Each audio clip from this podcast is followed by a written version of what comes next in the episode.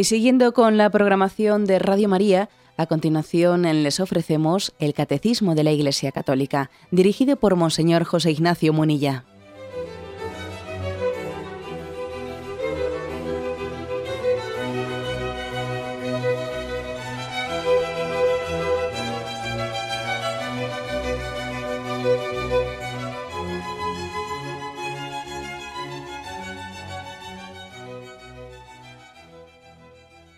Cordial saludo a todos los oyentes de Radio María.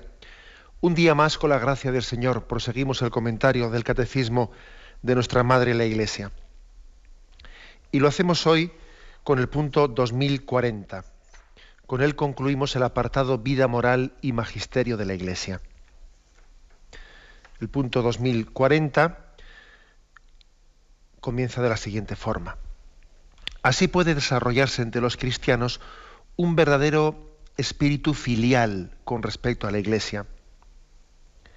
Es el desarrollo normal de la gracia bautismal que nos engendró en el seno de la Iglesia y nos hizo miembros del cuerpo de Cristo. En su solicitud materna, la Iglesia nos concede la misericordia de Dios, que va más allá del simple perdón de los pecados, y actúa especialmente el sacramento de la reconciliación. Bueno, luego concluiremos esto. Yo me quiero centrar en esta primera parte del programa y en este punto conclusivo de, este apartado sobre vida moral y magisterio de la Iglesia, me quiero centrar en esa afirmación que aquí hacemos, que lo lógico, lo lógico es que se desarrolle en nosotros, en los cristianos, un espíritu filial con respecto a la Iglesia, un espíritu de confianza en la Iglesia, de confianza en la Madre Iglesia. Y yo creo que este es un tema un tema muy de actualidad. De vez en cuando salen por ahí encuestas, ¿no? Índices de confianza. La Iglesia ha bajado mucho en el índice de confianza de los españoles, de los jóvenes, de tal, de cual. Pero vamos a ver, ¿en base a qué, no? ¿En base a qué hacemos esas encuestas? ¿En base a qué nosotros, cada uno de nosotros, los cristianos, pues mm, hemos fomentado o no hemos fomentado eh, el espíritu filial con respecto a la Iglesia? Tenemos confianza en ella. Es verdad que en el credo, que en el credo, pues no se dice creo en los curas, ¿eh? sí, pero sí es cierto que de nuestra fe en Dios se desprende también una fe en la Iglesia, una fe y una confianza en la Madre Iglesia. Aquella famosa expresión de Santa en el momento de su muerte, ¿no? Muero hija de la Iglesia. yo creo que es importante que hoy dialoguemos sobre este, sobre este aspecto. creo que en primer lugar que el hecho de que se cuestione tanto en este momento que vivimos la confianza en la Iglesia, tiene muchos, eh, pues muchas causas. ¿no? Yo voy a señalar algunas, que me parecen a mí las más importantes. ¿eh? En primer lugar, porque, porque estamos en una cultura que yo llamaría en gran parte cultura de la sospecha o cultura de la queja. Sí, eso creo que es muy, es muy general y eso afecta también a nuestra confianza hacia la Iglesia. Pues uno tiende, pues si por ejemplo uno ha tenido una mala, una mala experiencia, tiende a ver con sospecha todo lo que le rodea, tiende a ver la negatividad, tiende a desconfiar, a ser desconfiado. ¿eh? como aquel gato, ¿no? Que, que, en un momento determinado, pues eh, recibió un palo y ya a partir de ahí cualquier, cualquiera que se le acerque ya el gato huye, eh, tiende a ser desconfiado porque tuvo una mala experiencia y a partir de ahí sale huyendo. También la cultura de la sospecha, la cultura de la queja, yo creo que está motivada no solo por malas experiencias que uno haya tenido, sino porque él también, nosotros, cada uno de nosotros, somos, bueno, pues tenemos muchos pecados, y entonces tendemos a proyectarlos en los demás. Aquello que dice el refrán, se piensa el ladrón que todos son de su condición. Y entonces cuando, claro, cuando somos eh, pues verdaderamente pues hijos de, no somos dignos de confianza, pues porque nuestra vida no es recta, pues entonces ¿qué ocurre? Que tendemos a desconfiar de los demás y también tendemos a desconfiar de la iglesia. La cultura de la sospecha, la cultura de la queja hace que se tienda a ver todo negativo, se tienda a sospechar por sistema de todo, ¿no? que me quieren sacar, o sea, que parece que me quieren sacar alguna cosa, me vendrán, a controlarme, vendrán a quitarme libertad, vendrán a pedirme dinero, seguro. A ver qué pretenden sacar, que aquí nadie da. ¿eh? Duros a cuatro pesetas. Bueno, pues aquí creo que en gran parte también deberíamos de examinar si esa cultura de la sospecha o esa cultura de la queja también se nos ha infiltrado a nosotros en el corazón y nos dificulta confiar en la Iglesia también. Y confiar en Dios, ojo. ¿eh? Porque yo creo que esta cultura de la sospecha y de la queja dificulta la confianza en Dios y dificulta la confianza en la Iglesia. También hay otro factor, ¿no? Otro factor, hablando de, de la confianza en la Iglesia, que es una cierta alergia a todo lo institucional. Pues porque también vemos en estas encuestas sobre índices de confianza en la Iglesia, etcétera, vemos que que también son juzgadas muy negativamente, pues todo, todo aquello que, te suponga pues un, cierto factor institucional, ¿no? Que si los sindicatos, que si no sé qué, no sé cuánto, todo, todo aquello que tenga pues ese aspecto institucional es juzgado negativamente, porque estamos en una cultura muy individualista, muy individualista, en la que uno pretende él buscarse, ¿no? su propio camino, aislarse, aislarse de ese sentido comunitario de ello hablamos, ¿no? Eh, también en este programa del catecismo, cuando hablamos de la vocación social que tiene el hombre, que estamos en, un, en una cultura pues, muy individualista, en la que el hombre se desliga de esa vocación social y por lo tanto lo institucional, todo, toda aquella, toda realidad ¿no? que tenga un componente institucional entra ya bajo sospecha. ese individualismo latente en nosotros, puede dificultarnos la confianza o el sentido filial hacia la Iglesia y debemos de examinarnos de ello. También yo creo que hay otro factor, ¿no? que es mm, el desconocimiento, la lejanía. ¿eh?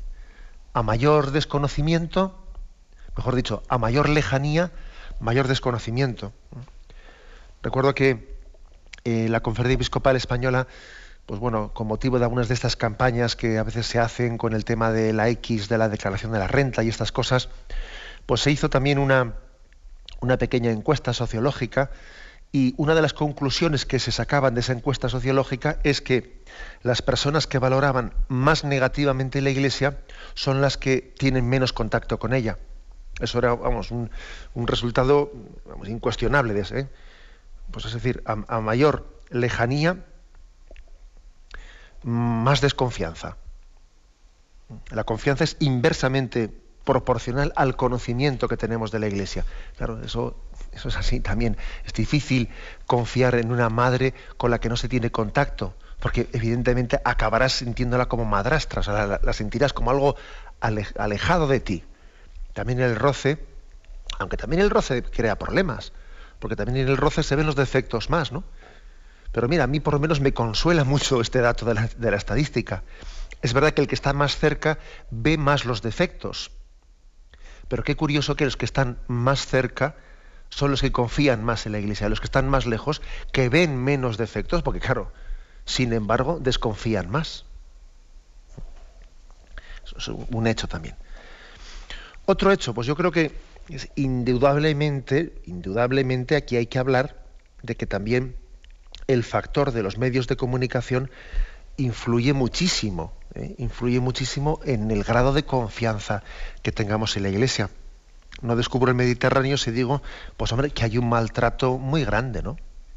Desde los medios de comunicación a la Iglesia, a todo lo espiritual y lo religioso, ¿no? Pero de una manera muy especial a la Iglesia y además a la Iglesia católica.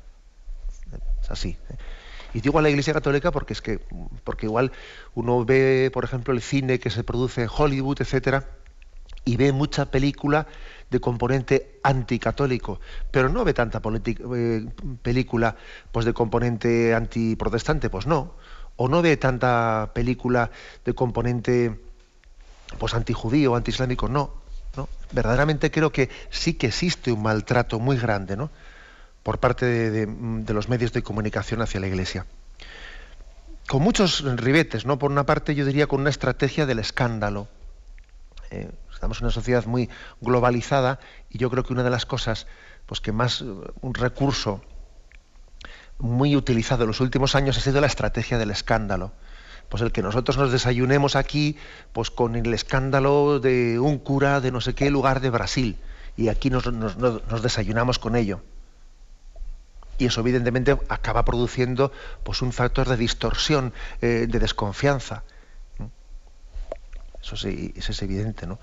También está claro que mm, existe pues, una ridiculización muy generalizada en el lenguaje, se siembra un anticlericalismo, lo hemos visto en España, ¿eh? también no, hace mucho tiempo, pues, de, qué manera ha sido percibida ciertos gestos, como cuando la Iglesia convocó el Día de la Sagrada Familia, eh, convocó pues a, aquel acto en la Plaza Colón de Madrid. Bueno, pero qué interpretaciones y qué cosas, ¿no? Pues bueno, e, existe, existe ese factor y hay muchísimas personas que eh, bueno, el conocimiento que tienen de la Iglesia es desde lo que los medios de comunicación han dado a conocer, ¿no? Está mediatizada totalmente una parte importante de la población pues eh, en el conocimiento que tiene de la Iglesia. Está mediatizada a través de lo que le cuentan. Claro, y, obviamente somos esclavos de ello, ¿no? Existe una manipulación del lenguaje, ¿eh? una manipulación del lenguaje pues, en, un sentido anticlerical y anti antieclesial pues muy evidente. Manipulación del lenguaje, pues en muchas, iba a decir yo, pues especialmente cadenas y empresas muy concretas de medios de comunicación, bueno, pues que están intentando interpretar, buscando, yo diría que es, es, inevitable eh, hacer este juicio negativo, que se está buscando un desprestigio o un dar la vuelta de una manera artificial al quehacer de la Iglesia. ¿no? Por ejemplo, recuerdo, por poner algún ejemplo, ¿no? Si algún compañero pues, obispo recientemente pues le escuchaba unas declaraciones hablando de que pues como el aborto eh, pues el aborto está forma parte de la cultura de la muerte que Europa debiera debiera de superar definitivamente, ¿no? Recuerdo que decía, bueno, pues eh, como Europa después de haber tenido el testimonio de, de los de los campos de concentración nazis y, del comunismo y de la muerte de tantos inocentes, Europa debería superar definitivamente la cultura de la muerte y debería superar también el aborto que, se, que está en esta misma perspectiva de la cultura de la muerte. Bueno, titular de un periódico al día siguiente. Un obispo llama, llama nazis a las mujeres que abortan. Hombre, mire usted, me parece que ha sacado un poco la cosa de contexto, ¿no? El obispo llama nazi a las mujeres que abortan. Vamos a ver por lo que, ha, hecho ha sido hacer hablar de la cultura de la muerte y que como en Europa, en Europa hemos sufrido mucho en el siglo, en el siglo XX por no respetar la dignidad de la vida y que el aborto en el fondo está encuadrándose en la cultura de la muerte. Y ahora usted dice, llama nazis a las mujeres que abortan. usted, está, usted está manipulando el lenguaje. Está manipulando claramente, ¿no? Entonces, hay que ser conscientes de esto. ¿eh? Hay que ser conscientes de esto ser conscientes de que, bueno, pues pasa aquí, si, si la Iglesia habla, y tiene que hablar, porque ese es el mandato de Cristo, es manipulada. Se coge una frase, se la saca de su sitio y se la desquicia. Si la iglesia habla es manipulada. Si la iglesia calla, entonces es que está fuera de la sociedad, que entonces es que, es que vive en las nubes, vive, no está en este mundo, está refugiada en sus sacristías, ¿no? Si la iglesia calla, pues, ¿eh? pues, entonces se la ridiculiza porque está fuera de la vida real. Si habla, porque, si habla, pues se le manipula. Si calla, pues se le acusa de estar fuera de este mundo. Y si tiene sus propios medios de comunicación para expresarse, entonces se le dice que está intentando controlar el poder, porque los medios de comunicación son una manera de controlar el poder. Oiga, esto es un problema, ¿eh? Aquí no hay quien acierte. no hay quien acierte, ¿no? ¿Cuántas veces me he acordado yo, no? Pues de, de, esas fábula, bueno, fábula o, cuento, ¿no? Que nos contaban de pequeños del padre, del hijo y del burro. ¿eh? Nos acordamos todos, yo creo. De aquel padre, de aquel hijo y del burro que iban caminando y pasando por el primer pueblo, pues el padre va montado encima del burro y el niño va caminando y claro, la gente dice al verles pasar, pero qué padre tan prepotente, ¿no? Y tan inmisericordia. Fíjate, él encima del burro montado y su niño ahí andando al lado, ¿no? Claro, escuchan las críticas y al pasar por el siguiente pueblo dice, bueno, vamos a cambiar. Venga, tu hijo, montate, montate en el burro y yo, yo voy andando abajo, ¿no? Y claro, al pasar por el siguiente pueblo, la gente diciendo, pero qué niño tan mal educado, fíjate cómo les consienten hoy en día los niños. Ahí él, él, encima del burro con el joven que es que puede andar perfectamente, y su padre, fíjate ahí, ¿no? Andando el pobre hombre que se llama mayor y tiene canas. Claro, ante esa crítica, llegan al siguiente pueblo y dicen, venga, vamos a montarnos los dos. Y padre e hijo se montan encima y entonces ya, pero qué abuso contra los animales, pero fíjate, pobre burro, los dos encima. No, y, ya dice, bueno, vamos a bajarnos los dos y, vamos a ir los dos andando, ¿no? Y ya en el siguiente pueblo, pues el comentario es, pero qué tontos que son los dos andando y el burro ahí, ahí desaprovechando el burro que podían ser montado encima tranquilamente, ¿no? Pero qué tontos que son. Yo creo que, vamos, que este, esta narración, este relato que tiene tanta sabiduría, tanta sabiduría, se aplica perfectamente a lo que ocurre a veces en la consideración que mediáticamente se tiene de la Iglesia. O sea, la Iglesia haga lo que haga mm, desde, desde esa estrategia previa, pues de anticlericalismo o de intento de desprestigio ¿no? de la Iglesia, bueno, pues eh, va a ser percibida negativamente. A veces se, le percibe como prepotente y misericordia, ¿no? Como cuando iba el padre montado encima del burro. Mira, ahí está la iglesia pretendiendo, pretendiendo mantenernos aquí unos principios que están obsoletos. Otras veces se le pretende decir a la iglesia pues, que, este, que, está, que estaba de alguna manera cambiando las cosas indebidamente y tal y cual. Mira, ahí tiene eh, cuando va el niño montado encima del burro, ¿no? Parece que entonces se le dice que, es un mal educado y cómo se puede permitir que sea el niño que va montado encima y no el padre. Mira, hagamos lo que hagamos, parece que vamos a ser criticados porque hay una intencionalidad de partida. De partida. Bueno, esto yo creo que es, que es evidente, pero me parece que es bueno decirlo cuando en este punto del catecismo se habla de el espíritu de confianza en la Iglesia. Me parece que Hoy en día un cristiano, un católico, necesita asumir que esto es así y no acomplejarse. tiene que partir de este hecho, sin que este hecho le esté eh, tocando o condicionando interiormente su, su, fe. Es muy importante, ¿no? Que, además también creo que mm, un católico hoy en día debe de ser consciente de que existe una, ciertas estrategias. Por ejemplo, una estrategia de división una estrategia de división. Yo hace poco leía un, leía un libro pues que, que, es un libro maravilloso, escrito por el que fue secretario de, de Juan Pablo II, que ahora es el arzobispo cardenal de Cracovia, Monseñor Stanislao, Monseñor Stanislao Siwitz, ¿no? y tiene traducido pues, un libro que es Una vida con Carol, ¿eh? pues un libro muy bonito en el que se cuenta anécdotas pues de lo que fue su, convivencia durante tantísimos años con Juan Pablo II. Y cuenta en ese libro cómo durante mucho tiempo la estrategia del gobierno comunista en Polonia fue intentar dividir a la Iglesia, intentar dividir a Karol Wojtyla del cardenal Wyszynski, intentando dar la imagen de que, mira, este, este es de, una tendencia, el otro es de otra tendencia, intentaban poner las frases de uno en los medios de comunicación enfrentándolas al del otro, intentaba a ver si conseguían que se llevasen mal entre ellos, daba la imagen socialmente de que la iglesia está dividida. Y cuenta él como durante muchísimo tiempo lo intentaron, ¿no? Enfrentar a aquellas dos figuras de la iglesia de Polonia. Y eso hoy en día está ocurriendo también entre nosotros. Por una parte se intenta transmitir la imagen de que si iglesia popular, iglesia jerárquica, una cosa es la iglesia popular, la iglesia de base, pero otra cosa es la iglesia jerárquica, ¿sabes? ¿No? Son dos cosas distintas, mm, son dos mentalidades, son no sé qué, no sé cuánto. O sea, es que hay dos iglesias o qué. Hay dos iglesias. O por ejemplo, también últimamente no ha sido muy, muy recurrido el tema de que si una cosa son los religiosos y otra cosa son los obispos. Y entonces los religiosos están enfrentados con los obispos. Y dale con eso, y dale con eso, ¿no?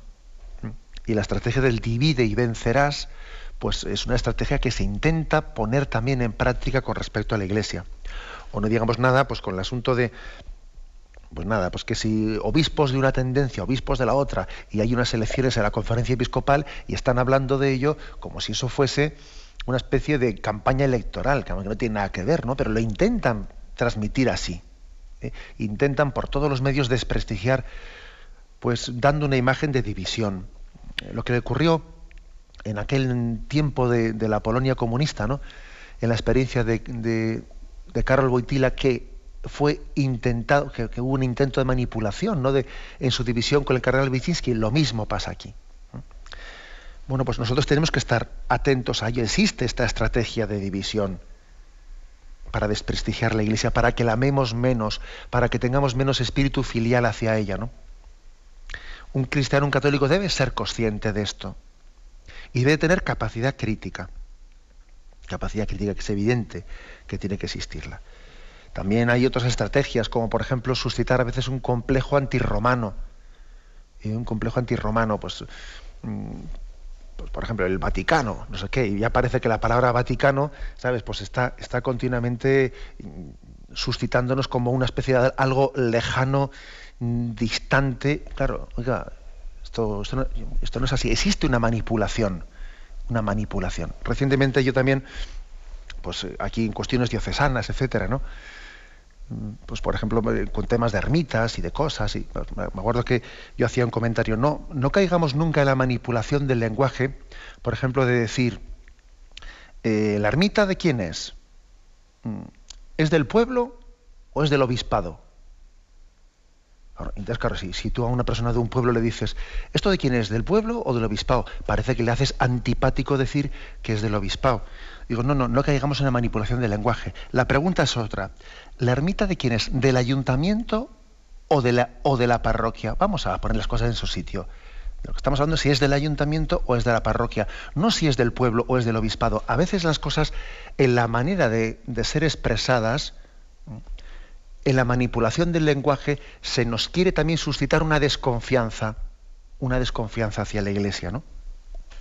También existe un complejo eh, decía antes, a veces un complejo antirromano, en el que, bueno, pues como se dice el Vaticano, esto, esto pues, es una especie de fuerza extranjera en la que se, tiende a hacer una especie de desconfianza, ¿no?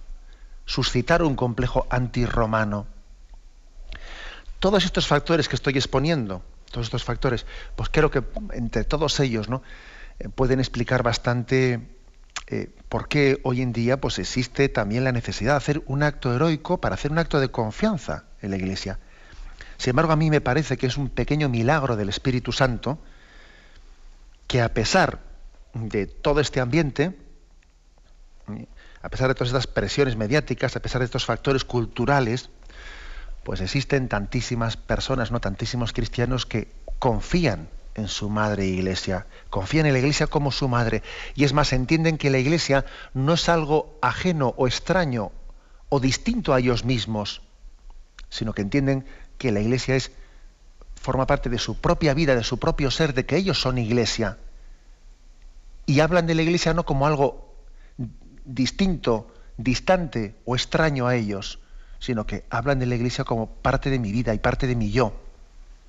Y sí, también tendrán sentido autocrítico, que es necesario que lo tengamos, ojo, es necesario que tengamos sentido autocrítico, porque estamos, debemos de estar siempre ¿no? en proceso de conversión. Y la Iglesia está siempre llamada a estar en camino de conversión y de reforma, ¿no?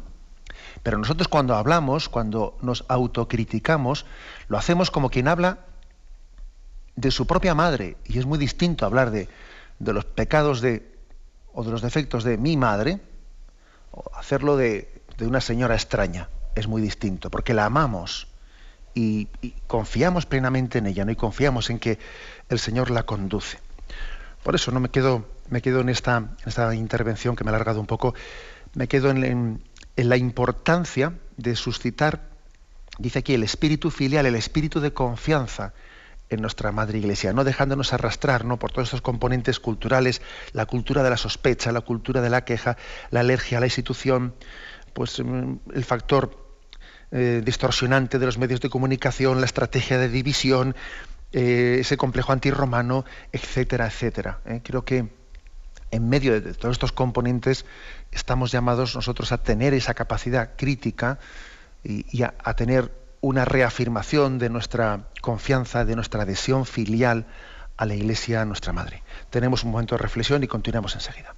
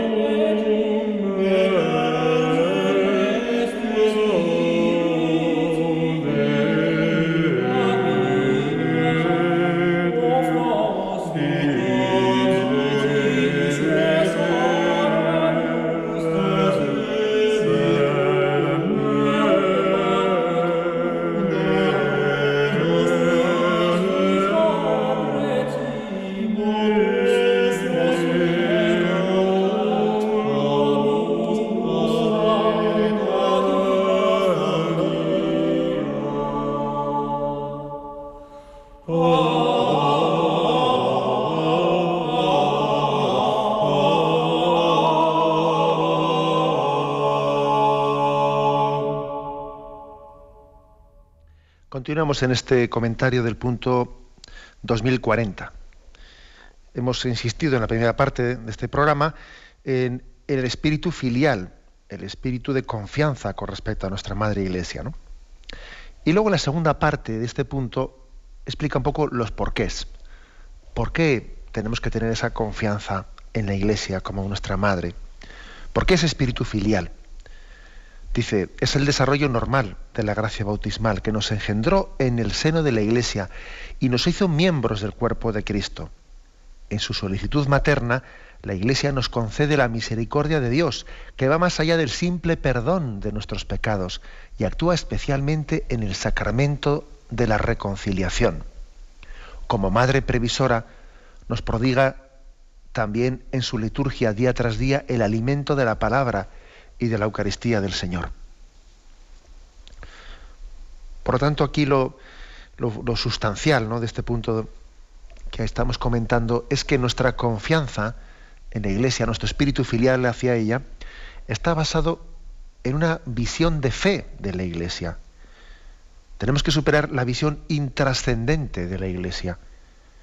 Visión intrascendente que tiende a verla meramente como una institución, una institución humana y sin verla en su auténtico ser, que su auténtico ser pues es tal y como el Señor la fundó, la engendró, la dio a luz como el cuerpo místico de Cristo. Eh, tenemos que tener mucho cuidado de no juzgar a la Iglesia, de no mirarla o que nuestra confianza no esté eh, supeditada o basada meramente en esa visión intrascendente de la Iglesia, esa visión meramente humana o institucional. Es básico, ¿eh? es básico. Porque nosotros no confiamos en la Iglesia por las cualidades humanas de las personas que la conforman. Sería un error muy grande. Sería un error muy grande. Cuando el Señor en el Evangelio eh, pregunta, ¿y vosotros quién decís que soy yo? Entonces Simón Pedro se adelanta, ¿no? Y dice, tú eres el Mesías, el Hijo de Dios. Y Jesús le dice, bienaventurado Pedro, porque eso que has dicho no te lo ha revelado la carne ni la sangre, sino el Espíritu de mi Padre. Por lo tanto, nosotros no confiamos en la carne y en la sangre. Es decir, no confiamos en las cualidades humanas de los que conforman la Iglesia. Si eso fuese así, si nuestra confianza en la Iglesia estuviese sustentada o fundamentada en las personas, ¿no? en la calidad moral de las personas que la conforman, entonces en el fondo estaríamos confiando en el hombre y no en Dios. Estaríamos confiando en la carne y en la sangre. Y esa no sería una auténtica confianza en la iglesia. Sería confiar en, en, el fondo en nosotros mismos, en el hombre y no en Dios. Por eso es básico, es básico que, que nuestra confianza en la Madre Iglesia parta de una visión de fe de la Iglesia como cuerpo místico de Cristo. Este es un punto eh, esencial, fundamental. En segundo lugar, también aquí lo que nos sugiere el catecismo es que valoremos mucho lo que Dios nos ha dado a través de la Iglesia. Que lo valoremos mucho, ¿no? Y que digamos, si lo mejor de mi vida me lo ha dado Dios en el seno de la Iglesia, lo mejor de mi vida especialmente la filiación divina, ¿no? El sentir hijo, sentirme hijo de Dios, el conocer íntimamente a Dios, el que se me descubra cómo hablar con Dios, cómo, cómo conocerle, ¿no? La transmisión de la historia de la salvación, la enseñanza de nuestro credo, la educación moral, el aprendernos a distinguir el bien y el mal, ¿no? O sea, lo mejor de mi vida lo he recibido en el seno de la iglesia en la familia, que es iglesia doméstica, y en, la, y en esa gran familia también que es la iglesia, ¿no? La iglesia católica.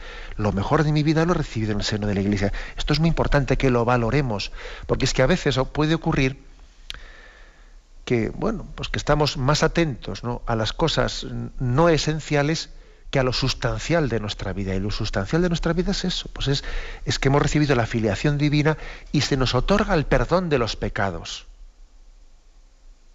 y la Iglesia es depositaria de ese tesoro de la misericordia de Dios y que lo distribuye generosamente, ¿no? Somos hijos de misericordia, somos hijos del perdón de Dios. A mí esto me parece básico y fundamental. Habéis escuchado más de una vez la imagen del cordón umbilical. ¿no? La Iglesia nos mantiene unidos con Dios a través de ese cordón umbilical. Nos lleva en su seno. Y ese cordón umbilical nos alimenta. Nos alimenta. Llegado el momento de, del fallecimiento, de pasar a la vida eterna, nos da luz en un parto para la vida eterna. Pero mientras tanto nos ha alimentado pues, con, la palabra, con los sacramentos, lo mejor de nuestra vida lo hemos recibido en el seno de la Iglesia. Y esto debe de suscitar confianza. Además dice aquí, este punto del catecismo, dice que su solicitud materna, la solicitud materna de la Iglesia, va más allá mm, del perdón de los pecados, sino que nos está de alguna manera educando en la misericordia. Y es cierto, ¿eh? que, si, que, si, nos fijamos, dice, bueno, por supuesto que un tesoro inmenso es el que recibamos el perdón de los pecados, el que a través de esa acción ministerial de la Iglesia el hombre pueda nacer de nuevo a una vida nueva. El Señor ha puesto en manos de la Iglesia, la Iglesia continúa el misterio de la reconciliación que Dios Padre había comenzado a través de su Hijo Jesucristo. Y ahora Jesucristo, después de haber ascendido a los cielos, ha puesto en manos de la Iglesia la tarea de reconciliación que Dios Padre había, le había encomendado a Jesucristo. Luego la Iglesia prolonga a Jesucristo en la tarea de perdonar los pecados. Pero fijaros, aquí dice, y no solo en la tarea de perdonar los pecados, sino que educa a los corazones, nos enseña a ser misericordiosos. Es toda una tarea educadora, ¿eh? una tarea educadora en la que, mm, pues, por ejemplo, una madre, es evidente que una madre vamos, un mayor deseo de, una madre y un padre es que sus hijos se quieran, ¿no? Que sus hijos se quieran, que se lleven bien entre ellos, que tengan una buena relación. Uno de los sufrimientos mayores que puede tener un padre es ver a sus hijos enfrentados.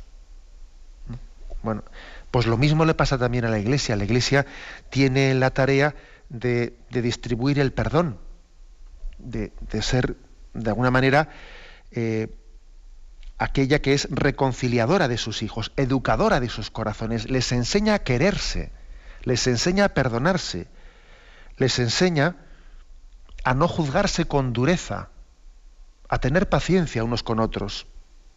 Es una madre que enseña a sus hijos, ¿no? Se enseña a sus hijos a formar parte de una misma familia. La iglesia, pues, es, es educadora, ¿no? Y este es uno de los motivos por los cuales nos tenemos que sentir gozosamente miembros de la Iglesia, gozosamente hijos de ella. Bien, tenemos un momento de reflexión y continuaremos enseguida.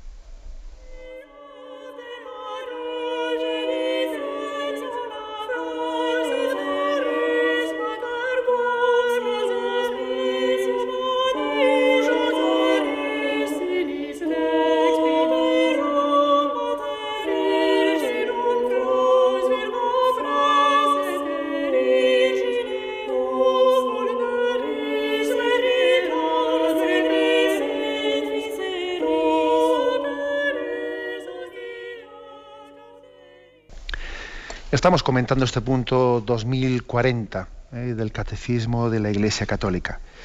En él se habla de la importancia de que los cristianos tengamos un verdadero espíritu filial con respecto a la Iglesia. Hemos hablado también de las dificultades, de, pues, también de, sí, podríamos decir de esta cultura, eh, más bien que siembra, ¿no? Está sembrando una, una especie de sospecha hacia la Iglesia, de las dificultades que pueden tener muchos cristianos de confiar en su madre iglesia, de esa especie de dicotomía que a veces se ha hecho, no creo en Dios, pero no creo en la iglesia, de esa especie de alergia a, una institución también fundada por Jesucristo, de una acción de los medios de comunicación muy organizada, eh, que va sembrando una cierta desconfianza en la iglesia. Bien, hemos hablado de todos esos factores, ¿no? Pero creo que también, eh, al mismo tiempo, es importante que hagamos una, una referencia a que existen también signos, y creo que hay que valorarlos, y además sobre todo hay que valorarlos porque son signos que, bueno, que se, que se contraponen a todos estos mm, factores culturales que, parece que reman en contra de, la Iglesia. Hay signos también de esperanza muy grandes en esta misma sociedad secularizada. Y uno, y uno en concreto yo creo que es el prestigio tan grande o el valor tan grande que ha ido alcanzando en esta cultura secularizada la figura del papado, del Santo Padre. Es curioso. ¿eh?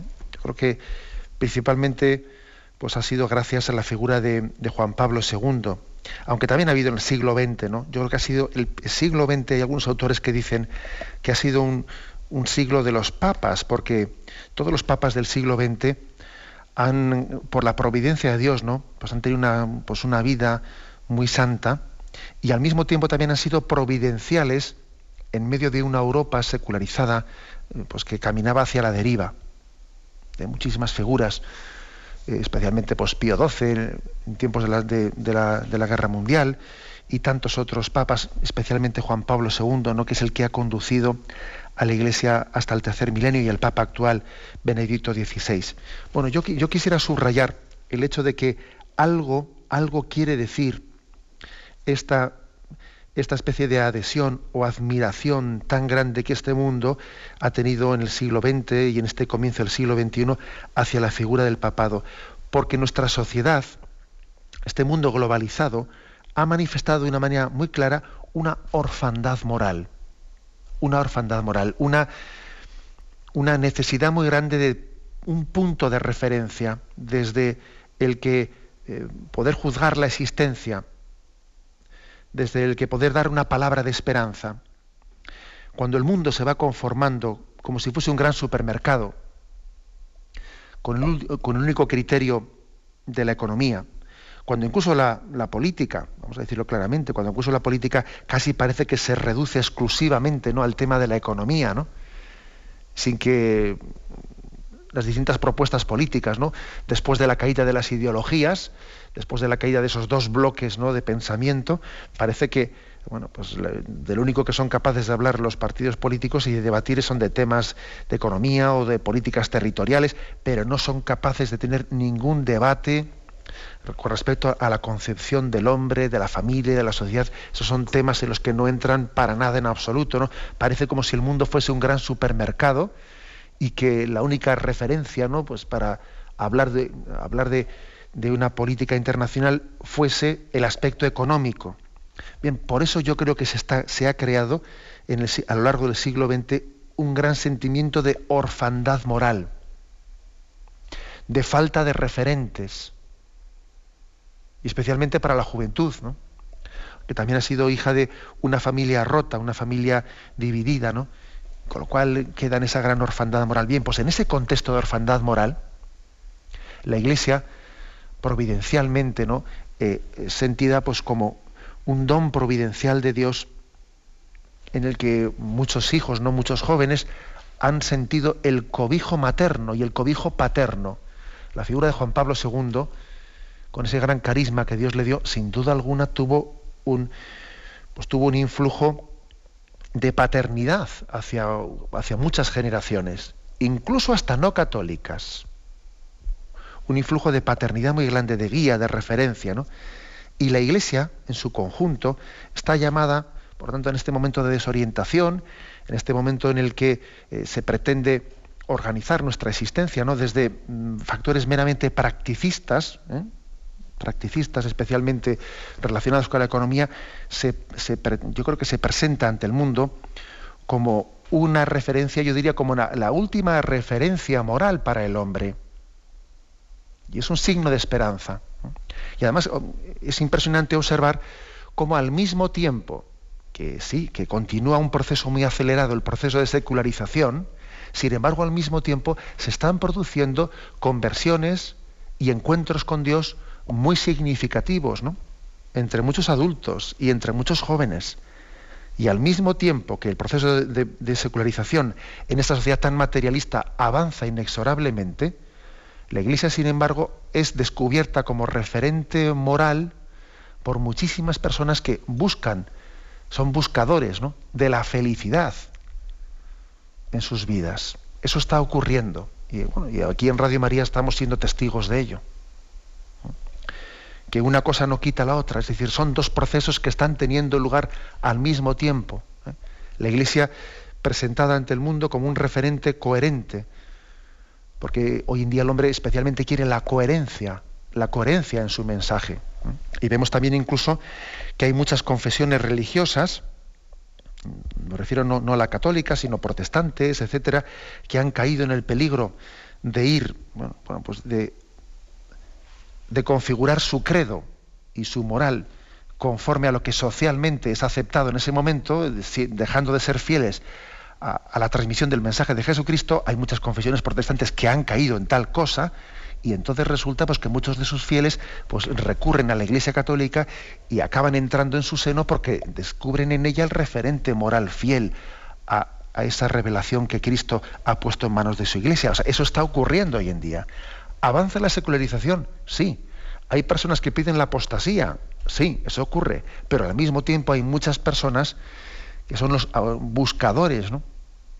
los buscadores de Dios, que acaban viendo en la Iglesia Católica el referente último de esa paternidad de Dios para con este mundo.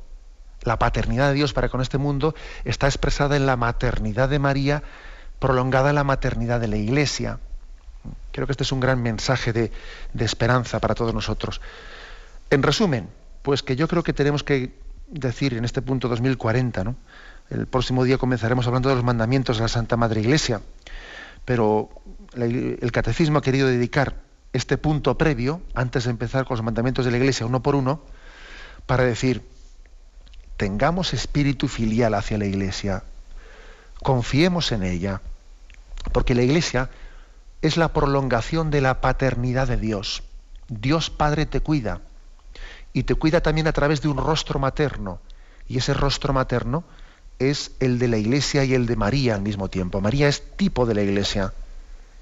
Y por lo tanto en la maternidad de la Iglesia estamos viendo el rostro de María y estamos viendo la paternidad de Dios que es origen y fuente de toda paternidad y de toda maternidad.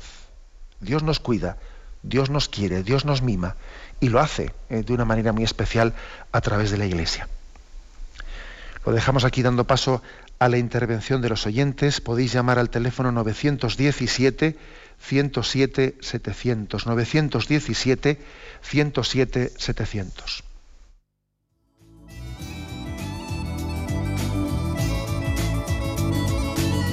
¿Le gustaría tener sus programas favoritos de Radio María en CD o DVD? Ahora es posible.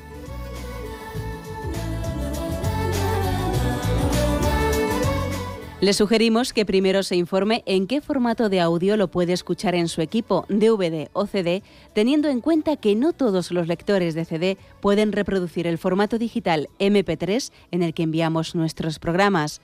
Y luego, si quiere en su casa esos programas que tanto le gustan, solo tiene que escribir una carta a Radio María, Paseo Lanceros 2, primera planta 28024, Madrid indicando si lo quiere en CD o DVD y cuántos programas. También le rogamos que escriba su nombre, dirección y no se olvide de facilitarnos un teléfono de contacto para cualquier duda que nos surja.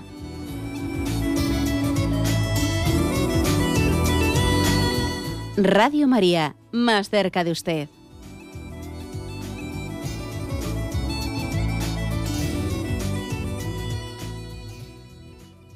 Sí, buenos días, ¿con quién hablamos? María. Sí, buenos días, adelante, le escuchamos María. Hola, mire, usted nos contó que había ido, que había estado en Roma la semana pasada para asistir a un congreso. Y usted nos va a contar en algún momento lo que, lo que fue ese congreso, creo que fue sobre la Divina Misericordia. Pues de acuerdo. Eh, pues sí es cierto, es cierto que tuve el, el, gozo de asistir a ese congreso de la Divina Misericordia, que se abrió con eh, fue inaugurado con la misa de tercer aniversario del fallecimiento de Juan Pablo II. Creo que sería bueno también, si es cierto, que pudiésemos tener también eh, la exposición de algunos de los temas que allí se trataron. Yo creo que también, aunque, vamos, indudablemente yo las cosas que allí recibí las iré introduciendo de una manera y de otra manera, ¿no? Pero mm, eh, pues porque muchas veces en comentarios que uno hace en este catecismo va introduciendo cosas, ¿no? Pues que el Señor ha sembrado dentro de él. Pero igual sí que podríamos también en algún momento específicamente hablar de ello cuando algún punto del catecismo nos, nos dé pie. Hago un comentario mínimo y breve, ¿no? Yo creo que hoy en día este mundo, este mundo mm, secularizado, pretende decir que su única religión es el hombre, ¿no? El hombre es nuestra religión ¿eh? y creemos en el hombre y creemos en el hombre.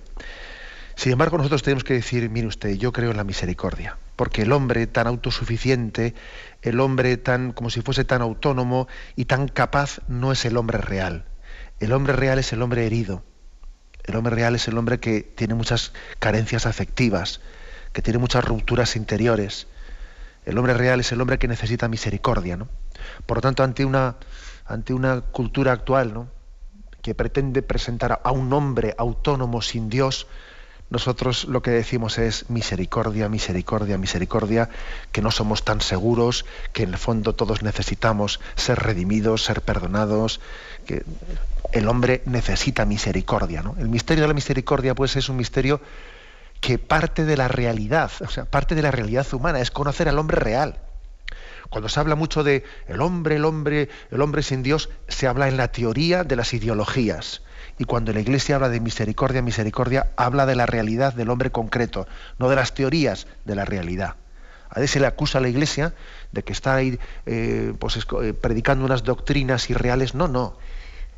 Totalmente reales, porque partimos de la realidad del conocimiento del hombre que necesita amor y misericordia. Lo que es irreal es partir de unas ideologías que hablan del hombre autónomo. Eso sí que es irreal. La Iglesia parte de la realidad, ¿no? Y la realidad es la de un hombre necesitado de amor, necesitado de cariño, de misericordia, de perdón, de perdón incondicional. ¿no? Esa sería una de las cosas que a mí más me han llamado la atención eh, de las ponencias de, este Congreso. Pero bueno, tendremos ocasión eh, de hablar de más cuestiones. Adelante, además pasa un siguiente oyente. Buenos días. Hola, buenos días. Buenos días, sí. Monseñor, sí. muchas gracias por atenderme. Mire, me salgo un poco del tema, pero es que estoy muy preocupada porque fumo y cada vez que me fumo un cigarro pienso que peco. Mm. Bueno, pues ya le, entiendo su, vamos, su, su expresión. Hombre, ciertamente, vamos a ver, es verdad que dentro de esa responsabilidad que nosotros tenemos que tener con nuestra propia salud, pues yo creo que, porque la salud es un don de Dios y tenemos la obligación de cuidarla. Por lo tanto, todo, aquello que sabemos, ¿no? Pues que hace pues de una manera gratuita, que es gratuitamente hacer ¿no? pues un, daño a nuestra propia salud, forma parte del sentido de la responsabilidad. Entonces yo le diría, sí que pues, pues posiblemente un cristiano, un católico debe decir, bueno, yo ante Dios, eh, yo he hecho lo posible por dejar este vicio, eh, he hecho lo posible. ¿eh? Ahora, eso por una parte. Por otra parte, yo tampoco me atrevería a decir que fumar directamente un pecado, perdón, un cigarro es un pecado directamente, porque eh, es, evidente que es una imperfección, ¿eh? que es una imperfección y que es algo pues, superficial que debe de existir pues, un planteamiento de decir, vamos a ver, el Señor me concederá la gracia, yo lo plantearía así, el Señor me concede la gracia de poder dejar este vicio, vamos a ver, yo pido su gracia, a ver si esta esclavitud que tengo pues es una esclavitud vencible y, el Señor me concede la gracia. Igual es posible pues que uno pues tenga un grado de dependencia, un grado de nerviosismo, un grado de tal, que ahora mismo se ve que no tiene la capacidad de dejarlo. ¿eh? Y yo creo que también es humilde, es humilde el que uno diga, mira, me gustaría poder dejarlo, pero veo que esta imperfección, pues no, no tengo ahora mismo la capacidad de hacerlo y humildemente lo reconoce, ¿no? Pero creo que es importante para un cristiano el decirle, Señor, ¿Es tu voluntad, es tu deseo? ¿Me vas a dar la gracia para poder acometer esto en este momento? O, quizás no, es el momento porque no tengo el autodominio necesario y es una cosa que queda pendiente. Pero es bueno, sin angustiarse, sin angustiarse y sin hacer de eso un motivo de escrúpulo, el que exista, bueno, pues también ese planteamiento espiritual. ¿eh? con respecto pues, pues, a, un vicio como este o a otros vicios, ojo, ¿eh? que aquí podemos tener vicios de muchas formas distintas que en el fondo nos hacen daño. ¿eh? Bueno, adelantamos un siguiente oyente. Buenos días. Buenos días, monseñor. Muchas gracias por todo lo que usted hace por nosotros. Mire, aunque no es el tema de hoy, pero yo este tema lo tengo muy claro. Pero quiero tener unos argumentos como los que usted da, que toque este tema, sobre ese ataque que hay de la gente que dice que los bienes de la iglesia que se tenían que repartir para los pobres y que tanta riqueza y todo esto. Yo lo tengo clarísimo y cuando a alguien le oigo decir esto, a mí se me representa a Judas, porque era el que el que precisamente no pensaba en los pobres eh, en ese momento ni en ninguno, ¿no? Y me gustaría que usted un día si pudiera pues tocara este tema para yo mm, tengo argumentos, pero quiero tener pues más formación y más argumentos, aunque yo lo tengo muy claro, para poderlo transmitir, para poder explicar a los demás. Aunque ya sabemos que con la desamortización de Mendizábal los pobres quedaron más pobres y los ricos más ricos. O sea que esto es lo que quiero tener argumentos, porque mm, mm, me pasó a mí un caso que pedía para el DOMUN en mi oficina y, y una persona pues me, me, dijo que yo no estaba cumpliendo con mi trabajo porque estaba haciendo lo que en lugar de estar trabajando estaba pidiendo para el domo, ¿no? Y precisamente en mi oficina, pues el jefe supremo siempre decía que prestáramos al capellán toda la ayuda para esto. Luego este señor empezó a decir que si lo empleaban para esto, que para lo otro, y no me dio nada. Y digo, pues ¿cómo le preocupa a la gente? ¿Dónde va a parar el dinero que no da? Porque se lo hubiera dado. Entonces quiero tenerlo, mm, aunque yo lo tengo muy claro, unos argumentos para explicarlo mejor y poder ayudar a los demás, porque para mí la Iglesia es mi madre, a través de ella me llega la salvación por los sacramentos, por la doctrina y por todo, y quiero a la Iglesia con todo mi corazón. Muchas gracias. Pues bueno, pues es cierto que también podemos profundizar en ello. Yo una pequeña indicación haría a veces cuando se habla de los bienes de la iglesia, las riquezas de la iglesia, no sé cuántos, y las propiedades de la iglesia, una de las cosas que no se suele decir o se oculta es que, ojo, esos bienes, esos bienes que, de los que administra la iglesia han sido donados por los fieles. O sea, ojo, a mí el Vaticano, no sé qué. Vamos a ver, eh, los bienes que tiene la iglesia han sido donados por los fieles. ¿Y por qué los han donado los fieles a la iglesia? Pues porque evidentemente la donación supone confianza. Oye, uno, da su dinero, da sus bienes a, pues, a quien tiene plena confianza en él, eso es evidente. Nadie da su dinero a, quien, alguien en quien no confía. Luego, los bienes de la iglesia nacen de una confianza. ¿Entiendes? es decir, cuando la gente dice eh, que la iglesia, la iglesia tiene que vender esas cosas que tiene y distribuirlas, bueno, o sea, tú primero te voy a decir una cosa, que lo que la iglesia tiene lo ha donado las personas que confían plenamente en ella. ¿Tú, tú lo has donado a la iglesia? Bueno, pues entonces pregúntaselo a quien se lo ha dado, no a ti que no se lo has dado. ¿eh? Es un primer argumento, ¿verdad? Que creo que tiene su importancia y nadie nos fijamos en él. ¿eh? Bueno, y luego el segundo es, eh, también hay que distinguir que hay bienes de los cuales, en los cuales la Iglesia saca pues, unos beneficios pastorales, unos réditos que, creo que, que, deben de ser mantenidos, ¿no? Pues bienes culturales, bienes artísticos.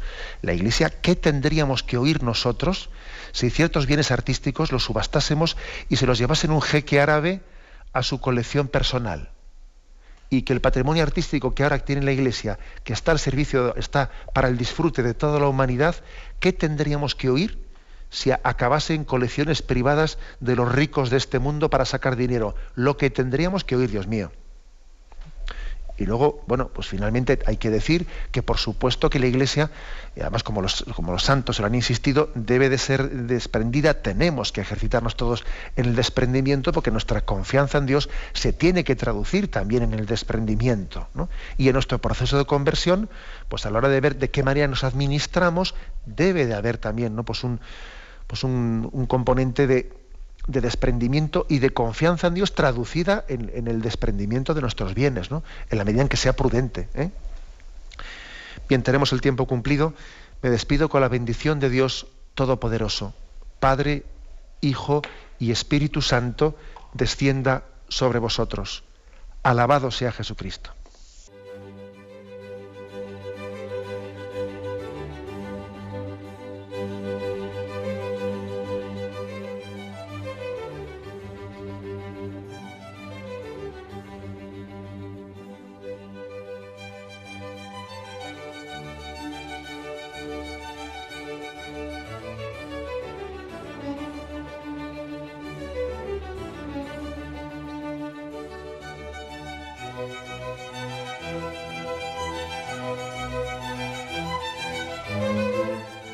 Han podido escuchar en Radio María el Catecismo de la Iglesia Católica, dirigido por Monseñor José Ignacio Munilla.